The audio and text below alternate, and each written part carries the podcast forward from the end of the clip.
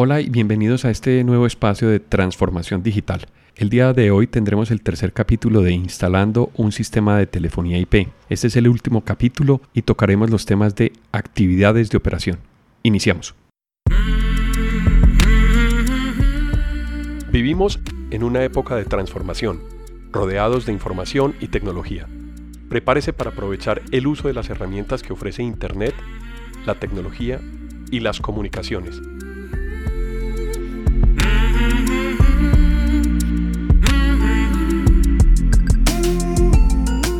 Conózcalas y aprenda cómo usarlas mejor.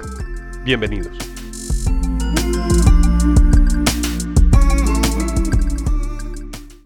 Hola Felipe. Hola Alejo, ¿cómo estás? Muy bien, muchas gracias. De nuevo, mil gracias por estar con nosotros en este tercero y último episodio de la serie de implementaciones de sistemas de telefonía IP. Ha sido buenísimo. Los otros dos episodios hemos hecho un recuento de cómo hacemos el proceso de preparación que sería el primer episodio. El segundo episodio sería el proceso de implementación, es decir, cómo nos articulamos y empezamos a trabajar con la planta. Y este sería el último, el de operación. Qué bueno que estés con nosotros, Felipe, y cómo arrancamos este tema con la operación. Veníamos hablando de, la instalación, teníamos la planta a punto, ya tenemos el equipo listo, ya tenemos todo funcionando. ¿Cómo entramos en operación? Bien, gracias eh, nuevamente, eh, Alejandro. Y y mira, de todas formas es un reto para nosotros hablar en, eh, de, digamos, como de estas distintas etapas. Esta, esta es como la etapa más importante porque eh, este es el, eh, es, el uso. Sí, es la época, cosecha. Claro, es la época del uso, ¿cierto? Entonces todo el tiempo has traído como, has sembrado, unas cosas ya se pueden cosechar pero, pero e, es bueno el ejemplo de sembrar porque lo cierto es que hay que, hay que seguir cosechando, hay que seguir sembrando. E, este es un tiempo en donde yo diría que los primeros 30... 60 días de la implementación son claves porque... De la operación. De la operación. Después de la implementación, los siguientes 60 días son claves. ¿Por qué? Hombre, primero porque hay que apropiarnos de una nueva tecnología. Las, compañías suelen usar la telefonía para hacer y recibir llamadas. Y, es muy y hay una tendencia grande a quedarme haciendo y recibir llamadas. Y no transformar la compañía ni los procesos para hacer lo que este tipo de tecnologías pueden traer. Entonces, e, este es el tiempo en el que eh, tienen un reto los procesos y las personas entonces, la, buena conformación de un equipo permite que esos líderes hagan la transformación que los procesos traen y la transformación que las personas necesitan, vía capacitación y vía rediseño de algunos de los procesos que ahora se pueden implementar. Porque la verdad es que ellos antes no, tenían la posibilidad de tener un proceso de calidad de la atención. O sea, ellos antes se basaban o contrataban quien les hiciera una encuesta o, o, esperaban que las personas se quejaran. Mientras que ahorita yo voy a tener ya la posibilidad de tomar una muestra de las llamadas que entraron a un área y escucharlas. Muchas de las empresas dicen, yo voy a montar una solución de telefonía IP, pero no piensa, tengo que implementar un proceso de auditoría de mi proceso. Tú pusiste un ejemplo en el tema de cobranzas en el último episodio y es que una persona si manualmente podía hacer no sé, un, proceso de cobro de 30, 40 llamadas al día, pero que con automatización se puede elevar hasta 100, 150, que eso es un cambio dramático en el proceso de cobranza, que sería la recuperación de cartera. Entonces, ahí se está agregando valor en un proceso que es de negocio apoyado por una herramienta que sería, en este caso, de tecnología, que sería la planta telefónica. Si yo no ajusto mi proceso humano o mi proceso core de negocio, con esta nueva herramienta estoy perdiendo también capacidad de, fuego y lo que va a pasar es que me voy a empezar a enredar con la manera en la que operaba. Me va a estorbar la tecnología. Es cierto, es cierto. Digamos que las buenas fases anteriores, digamos que son garantía de que vas a hacer una buena etapa en este tiempo, ¿cierto? O sea, muchos de los proyectos, eh, digamos que eh, están en esa etapa de post-implementación, Esos 60 días son claves para, eh, digamos, para dejar reservados actividades de trabajo con el equipo con quien has hecho tu implementación, de tal manera que eh, verifiques que está a punto, ya no la tecnología, porque eso lo verificaste, sino que tienes a punto tu proceso y que las personas están a punto. Es el momento de hacerlo. ¿Por qué? Porque tú le has introducido a tu, a tu compañía una posibilidad digamos, oportunidades de productividad que no tenías antes, lo que acabaste de mencionar. Uno, oportunidades de productividad. Además, le estás poniendo a la compañía oportunidades de auditoría y control que no tenías. Cuando tú, cuando tú le decías a alguien, bueno, ¿cuántas, cuántas, eh, ¿cuántas llamadas cobraste ayer? Él dice, no, el informe dice que hice X, 20, 30, 40. Hoy, cada, cada, cada gestión de cobro tiene una llamada, tiene una fecha, una hora y una grabación. Yo puedo ir a una muestra del 10% de sus llamadas con el ánimo de verificar en qué calidad se hizo. Eso no lo tenía antes. O tenemos el número de llamadas correlacionado con el número de, transacciones.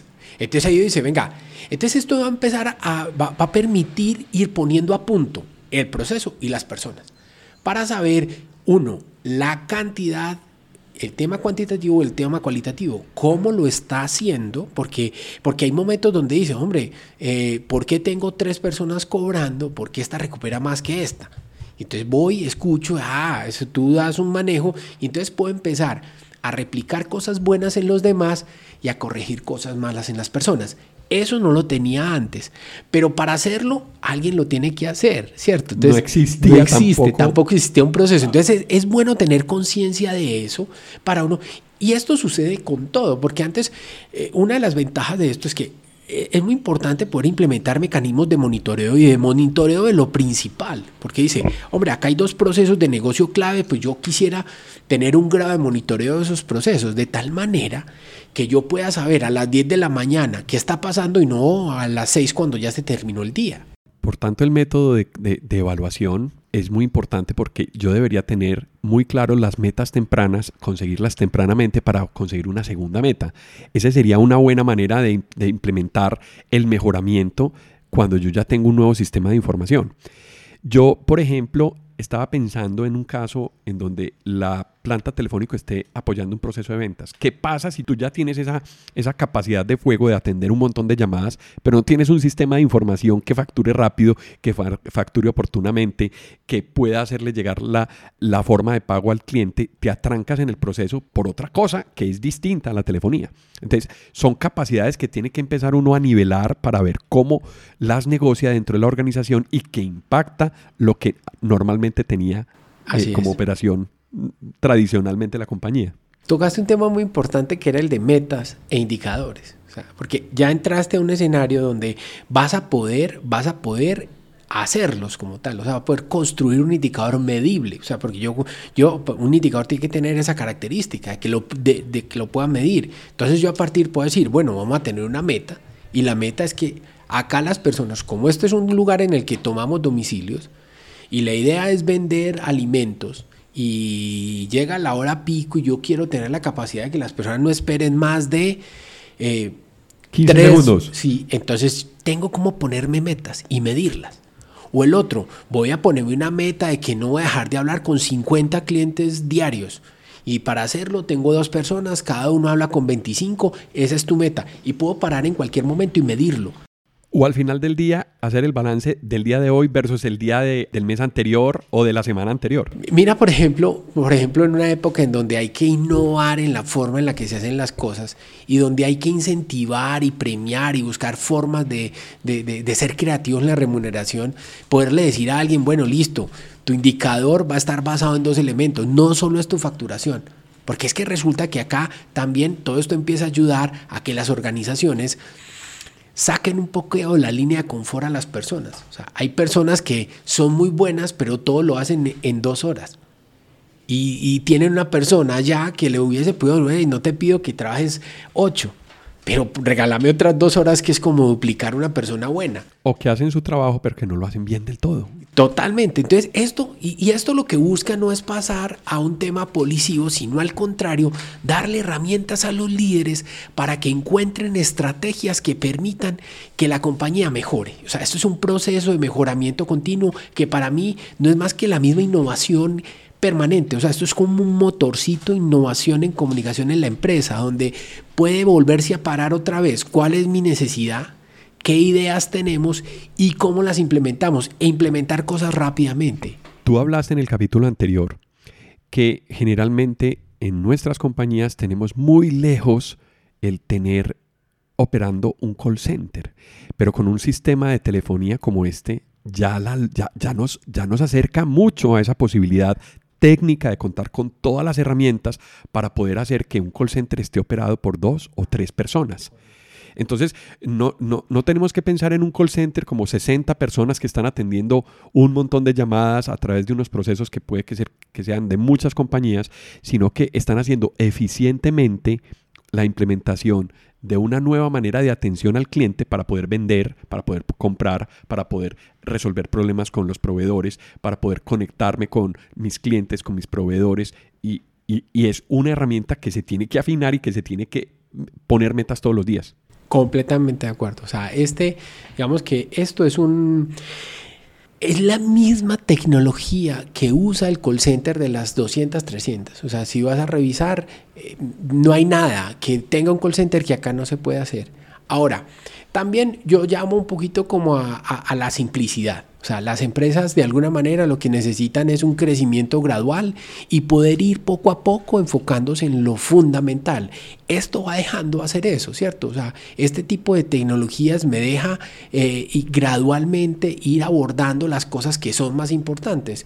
Básicamente, cómo mejoro un puntico de productividad y mejoro un punto de servicio y el mes siguiente y el mes siguiente. El hecho de ganar un poco de, de posibilidad de medir la demanda y mi capacidad y la oferta, eso automáticamente me, cambia de escenario, porque la verdad es que eh, la telefonía es como un signo vital de la empresa. O sea, la telefonía nos puede decir que tan bien o mal, o mal va un proceso, y, lo cierto es que estas nuevas tecnologías me dejan medirlo. Eso, eso abre todo un panorama, y es por eso que esta etapa de operación es bueno que sea entendida como lo es, o sea, es como un ambiente que permite que yo vaya poco a poco implementando estrategias de monitoreo efectivas, estrategias de auditoría y control efectivas, técnicas o estrategias de productividad medibles, que me pueda poner indicadores, esos elementos que hacen que yo como tal explote y vea, eh, digamos, esto, esto en, ninguna, en ningún momento del proyecto está en, no ha sido el disparador generalmente. O sea, muchas personas no traen conciencia de todo esto, sino yo, yo ya me migré porque me tenía que migrar, lo hice, y desperdician mucho valor cuando siguen utilizando sus sistemas solo para hacer y recibir llamadas. Bueno, hablaste de, de mejora pero yo creo que una posibilidad de mejora y una herramienta que nos va a permitir trabajar en la mejora sería la implementación de campañas. Eso sería lograr ponerse unas metas para poder alcanzarlas. ¿Cómo se puede implementar una campaña y cómo se puede administrar, por ejemplo, en un pequeño call center? Eh, ¿Qué, qué retos tiene una campaña en la operación misma? ¿Qué tiene que cuidar uno eh, en la relación con la disponibilidad de los agentes, por ejemplo? Pues mira, yo creo que muchas de las empresas, su CRM básico generalmente es el email. O sea, ellos, tú llegas y dices, ¿dónde está? Y sumado a una hoja de cálculo. O sea, hoy muchos de los sistemas que ellos operan, tú llegas, sus campañas están basadas en eso. O sea, te entrego un Excel, tú haces algo, me mandas un correo, yo te mando un correo y la información está más o menos. Ya eh, hay una invitación, digamos que eh, cuando ya tengo estos sistemas, voy generando, digamos, como la necesidad de la organización o voy posibilitando a la organización para que introduzcan nuevos elementos. te estoy hablando de algunas de las organizaciones que operan basados en esto. Esto hay que hacer un salto al CRM. Cuando uno, cuando uno hace el salto al CRM, ¿Qué es CRM? CRM es el software, el software de relacionamiento con los clientes, ¿cierto? Es cómo administro mi relación con los clientes. Es el lugar donde yo puedo tener consignado elementos de las etapas comerciales y las etapas de servicio. Las etapas comerciales, todo el tema de preventa, venta, oferta, hasta facturación. O sea, todo este ciclo de oportunidad, de lead, en fin, todas esas etapas que, que, una relación comercial genera. Es como la bitácora que lleva precisamente cada paso y que me permite controlar en dónde voy para, que, para poder darle al cliente lo que necesita en cada paso. Correcto. Si estoy iniciando una relación con el cliente, entonces cómo entender las necesidades y saber interpretarlo. Si paso a la siguiente etapa, que es ya de hacer una propuesta, entonces ¿qué le, qué, le, qué le, ofrecí y en qué momento está de decisión, etcétera, etcétera. Ese es, ese es el, el CRM. Así es. Ese es el CRM, es, ese, digamos, es esa estrategia de relacionamiento con el cliente, nada más que muchas veces se ve como un software, pero es una estrategia cómo va a ser mi relacionamiento con el cliente hasta que se me volvió cliente y cómo voy a seguirme relacionando con él después de que es cliente, ¿cierto? Esas son las dos cosas que hay que seguir haciendo. Eh, entonces, pero, pero es, si tú observas, eso ya lo hacen todas las empresas. O sea, todas las empresas ya tienen clientes, se relacionan con ellos y los atienden. O sea, todo, todo, el mundo está en un Esa estrategia ya existe. Lo único que, lo que pasa es que cuando vamos entrando a, a, este tema de digitalizar, de usar herramientas que me dan indicadores, de mejorar la productividad, pues llega, llega el momento en cómo lo hago, cómo puedo hacer que eso salga mejor. Entonces, eh, es ahí donde, digamos, donde entra, eh, donde poco a poco la plataforma de la solución de comunicaciones me va, digamos, abriendo posibilidades para que mis procesos se mejoren, ¿cierto? Por ejemplo, el solo hecho de tener un solo número único para poder distribuir las necesidades de mis clientes ya es una estrategia para atender clientes, o sea, es una estrategia de CRM. Así es.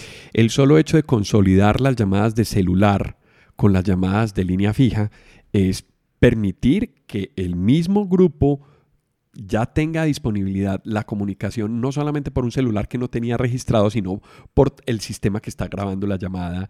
Y todo eso se convierte en herramientas que yo tengo que aprovechar para la atención del, del cliente en ese momento. Así es, así es, tal cual, así es. Por tanto, eh, eh, eh, digamos que... Mmm, se abre todo un, digamos que todo un abanico de posibilidades, es parte, digamos que ese es el reto de esta etapa, de esta etapa, digamos que eh, las empresas evolucionan, hay que, digamos que van madurando, maduran sus procesos y maduran sus personas. Yo creo que eh, este, este finalmente eh, es uno de los aspectos más a tener en cuenta en las nuevas soluciones porque esto agrega demasiado valor a la compañía y en muchas no se utiliza. Bueno, pero estábamos hablando de las campañas. Entonces, continuando, continuando con el proceso de campaña, ¿en qué, ¿en qué nos puede ayudar el CRM para implementar una campaña y cómo se llevaría a cabo cuando yo tengo varios agentes y qué debo tener en cuenta en la operación? sobre los agentes, las necesidades, las herramientas que necesitan de software, las condiciones de operación. Hablemos un poquito de eso. Mira, en las empresas ya existen, como te decía, las estrategias. Las campañas ya las hacen. Lo que pasa es que no tienen, las hacen de una forma espontánea. Si tú llegas cada mes, la empresa vende, la empresa cobra, cada mes lo hace.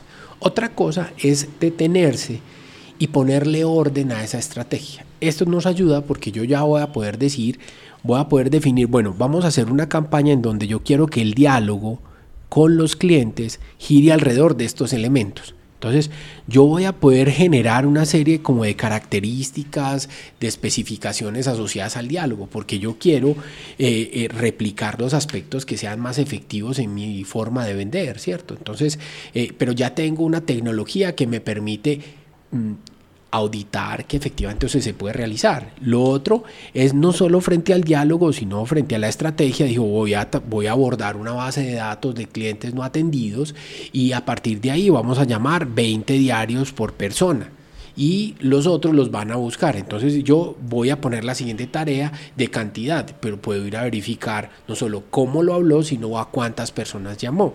Eh, a partir de acá, entonces ya, ya puedo estandarizar un proceso y medirlo y auditarlo. Esto es lo que como tal obtiene generalmente un call center y es un proceso estándar. Entonces uno dice, ah, no, es que ellos siempre cobran igual, siempre llaman igual y obtienen un resultado similar. Estandarización es sinónimo o es digamos que un antecedente para poder automatizar. Lo que no está estandarizado, yo no tengo la facilidad de, de automatizar. Por eso la diferencia entre lo espontáneo y lo y lo programático, es decir, el algoritmo, el proceso definido, los pasos específicos que, que tengan puntos de chequeo, que yo alcanzo precisamente en cada punto a verificar el estado o el proceso de cada acción con el cliente. Entonces, si yo tengo estandarización, yo puedo automatizar esos procesos y los puedo multiplicar porque es más fácil enseñarle a, la persona que venga, a decirle, venga, venga Felipe, siéntese que este proceso funciona así y usted lo debe atender así para que sea eficiente para usted también. Correcto. Adicionalmente, eh, cuando lo tengo estandarizado, lo puedo armonizar con los otros procesos que impacta, porque entonces yo, yo no puedo tener un brazo muy grande desproporcionado al cuerpo. Entonces yo no puedo crear, ah, eh, volver unas personas en un proceso comercial muy hábiles, pero no tener un despacho, no tener una bodega, no tener una refacturación, un tema postventa, una lógica de entrega. O sea, de alguna manera esto tiene que ir armonizado con eso. Entonces, por tanto, el tema de, de, tener, de tener ahora cómo, cómo eh, implementar. Y esto tiene mucho que ver con la productividad, porque estamos hablando de crear una forma de hacer algo que tradicionalmente ya venían haciendo para que sea un poco más productivo y que sea estandarizado, que yo lo pueda verificar. Entonces a partir de ahí yo ya puedo crear roles y hay compañías incluso, yo, puedo tener operadores y hay compañías que me ponen un supervisor por demanda. O sea, yo, yo ni siquiera tengo que tener las otras capas que esto necesita, porque obviamente eh, el monitoreo también necesita tiempo. Entonces, ahí, ahí donde digo, bueno, ¿quién lo va a hacer? Entonces, ahí entra esa etapa que te decía de esta, en donde es el reto para el proceso y para la persona. Se tienen que madurar tanto proceso como personas. A mí me queda una sensación en este podcast y es que el tema de telefonía queda como base de la conversación, pero ya estamos hablando desde de estrategias de, negocios. Entonces, volvemos al primer podcast, es decir, ¿cómo podemos hacer que una herramienta como estas pueda apoyar lo que yo ya vengo haciendo para automatizar, para, para estandarizar, para automatizar, para poder hacer que los negocios se repliquen con una facilidad muchísimo mayor. Esa es la clave de esta herramienta. Yo, exactamente, o sea, yo, yo diría que la empresa, uno porque obviamente giramos, digamos que estamos viendo desde la lente de una solución de comunicaciones de telefonía IP y el impacto que esto va a tener en la organización después de ser implementado, cómo se va a operar. Acá estamos hablando desde los procesos de negocio, cómo se opera. Acá llega obviamente un reto para quien la administra, pues esto va a tener un impacto tecnológico, son nuevos activos, hay que administrarlos, hay que aplicarles políticas de seguridad, tratamiento a la información. O sea, acá hay una serie de elementos que... Hay que cumplir con las normas, por hay ejemplo. Hay que cumplir con una serie de normas porque estamos hablando de tratamientos de datos y voy a guardar, entonces los IBRs tienen que informar que estoy grabando. Eh, hay una serie de cosas que, que, digamos, hay una normatividad que me lleva a operar en ese marco tenemos un podcast de tratamiento de datos. Entonces, ahí pueden encontrar ustedes toda la información de qué aspectos se deben tener en cuenta para poder, en este punto, manejar la información y cumplir con las reglas o las normas. Cada país tiene unas normas y esas normas deben ser llevadas para poder hacer que los procesos no tengan una intervención ahí por, por, las organizaciones que, que monitorean las, las normas. Ah, efectivamente, es cierto, es cierto. Y entonces, sí, la verdad, yo creo que uno no puede perder de vista uno el alcance, el alcance inicial, eh, pero, pero casi que ahorita lo que tienes que tú dices es un framework base, un framework base sobre el que puedo hacer distintas cosas. La idea es continuar haciendo el hacer y recibir mis llamadas pero no dejar de hacer las siguientes actividades de valor que la compañía necesita para eh, eh, aprovechar un nuevo recurso que tiene, ¿cierto? Que no va a hacer que, eh, pues finalmente hoy, que puede duplicar la productividad de una persona, no lo haga, o que puede replicar el conocimiento que un empleado que lleva 10 años haciendo algo muy bien tampoco lo haga, ¿cierto? O lo siguiente, que los clientes le están pidiendo a gritos otro puesto adicional para que venda más y tampoco lo haga. O sea, si miras cuántos elementos de impacto trae el poder tener esto, porque muchas veces la pregunta que le hacen a las empresas es, ¿Cuántas líneas contrato? mira las preguntas de dimensionamiento. Ya las preguntas de dimensionamiento tienen otra dimensión, valga la redundancia, porque si yo ya tengo resuelto lo técnico, entonces si la telefonía está alineada ya con un... Tenemos una autopista, ya cómo tengo que alinearlo el resto de procesos para poder cumplir con una producción. Así es. Para poder llegar a cumplir las metas que en realidad se está estableciendo el negocio. No, y mira qué cosas tan sencillas. Ahora pasemos un poquito como al trabajo, de, al, al trabajo en equipo, pues al trabajo de oficina. O sea, ve, eh, yo necesito poder hacer una teleconferencia, un comité primario telefónico en donde nos metemos ocho personas a una línea. ¿Cómo, cómo, se puede hacer un, salón de reuniones? ¿Qué, es un salón de reuniones? Explícanos un poquito el concepto. Un, elemento de un salón de reuniones es la posibilidad de que yo configure en la planta una extensión a las que las personas llaman y al entrar o con una clave o sin una clave las personas quedan todas hablando. Y ese es un espacio que puede ser moderado. Es, como, es como Skype, pero en la telefonía. Eso. Y entonces, entonces muchas veces, primero, comercialmente se usa porque a veces uno necesita conectar a cuatro personas. Entonces muchas veces eso es conectados uno, conectarlo tradicionalmente, llama de tu celular, yo conecto uno, vos conectas otro. Eso toma tiempo. Toma un tiempo y cuando menos piensas no sabes quién salió. Y, y, la realidad es que eh, eh, ahorita un tema controlado, la gente puede dar, puedes tener una extensión del salón de reuniones y la gente desde afuera llama a la empresa y pasa al salón, internamente las personas pasan a ese salón. O sea, yo puedo llamar internamente desde una extensión, marcando la extensión, llegar al salón de conferencia. Sí. Esa sería una extensión agregada al salón.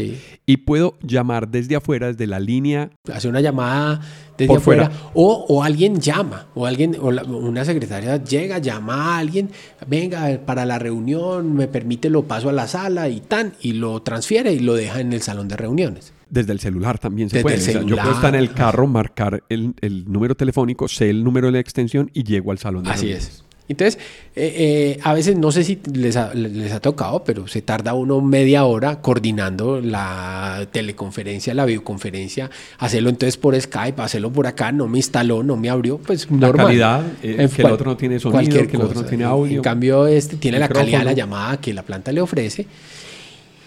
Y, tiene la ventaja, y tiene la ventaja, entonces voy a tener registrado fecha, hora, cuántos llamaron, quiénes estaban, y segundo, lo puedo grabar. Total. Y otra cosa es que yo le puedo decir a un cliente que no sabe nada de telefonía, de IP, sino simplemente decirle, vea, llame y pregunte por recepción en la, en la, por el salón de conferencia en la recepción y a usted lo van a transferir. O simplemente para ingresar marque esta, esta extensión. Nos encontramos a las 9 de la mañana. Oh, correcto, correcto. Es una solución muy ágil que está obviamente asociada a la capacidad de cuántas extensiones están conectadas a la planta. Todo va en la capacidad. Y lo que hablamos en los capítulos anteriores. Así es. Entonces, mira, eh, cada compañía, por la naturaleza de su, digamos como de sus procesos, tiene una, una demanda, una necesidad. Cada compañía. Entonces, la idea es cuál? La idea es... Eh, ir, priorizando cuáles son los elementos a implementar, porque vuelve y juega todo este conocimiento, el conocimiento que se tiene de la planta después de que se implementa el uso, se vuelve en un nuevo requerimiento para irla poniendo a punto, porque... Hay un ciclo PHBA. correcto. es un mejoramiento continuo en el que yo a la lista, o sea, esto, esto era la compañía cuando quería una solución de telefonía IP. Y esta es la compañía cuando tiene una solución de telefonía IP. Entonces ahí no debe perder uno ese, digamos que ese enfoque de estar evaluando la necesidad que se tiene nuevamente para que a partir de ahí plantee ideas y haga nuevas implementaciones. Se abren también discusiones internas con grupos de trabajo internos donde cada grupo puede ofrecer alternativas de mejora que se permitan implementar sobre estas soluciones de telefonía. Bueno, Felipe, tenemos, ya hemos hablado de varios aspectos de, la operación. Podemos pasar a, otro aspecto de la operación que sería el mantenimiento. Sí, es importante, digamos que en esta, en esta parte tener, tener conciencia que antes han llegado nuevos activos informáticos a la compañía y esos activos necesitan su, su mantenimiento, Por su respaldo, su respaldo. O sea, esto está generando información, o sea, unas grabaciones que son el soporte de un proceso como tal debe ser respaldado y debe ser protegido según las políticas de tratamiento de datos que la compañía tiene. Hay, sobre esto hay una serie de bases de datos con información de digamos, de, fecha, hora, la trazabilidad que tiene, eh, digamos, que, tiene eh, la interacción con los clientes. Por tanto, es importante tener conciencia de eso. O sea, hay que entrar en un ciclo de mantenimiento en donde hay que, eh, acá hay un servidor hay, en la nube o en sitio, pero hay un activo adicional que la compañía tiene que administrar. Eh, no solo eso, sino también hay que eh, estar pendiente de todo el tema de estadísticas. Las estadísticas son, son ese indicador que nos permite ver cómo estamos, si estamos sobredimensionados, si estamos subdimensionados. Y tomar acciones para poder corregir y hacer los ajustes pertinentes. Eh, digamos que eso es lo que va a mantener eh, ese, ese punto de productividad, ese punto de eficiencia que la compañía necesita, ¿cierto? Eh, esto los va a llevar a, tomar buenas decisiones, o sea, esto, los va a, esto va a alimentar ese proceso de, de toma de decisiones. Es clave hacer, o sea, es clave hacer. O sea, la, realidad es que eh, el indicador que este tipo de soluciones eh, genera son objetivos. O sea, la verdad, eh, no atender una llamada, pues es objetivo. la realidad es que si me están llamando 100 personas y le estoy contestando a 50, pues la verdad es que tengo un nivel de servicio del 50%. Ah, total, total. Y eso está interpretado en las estadísticas.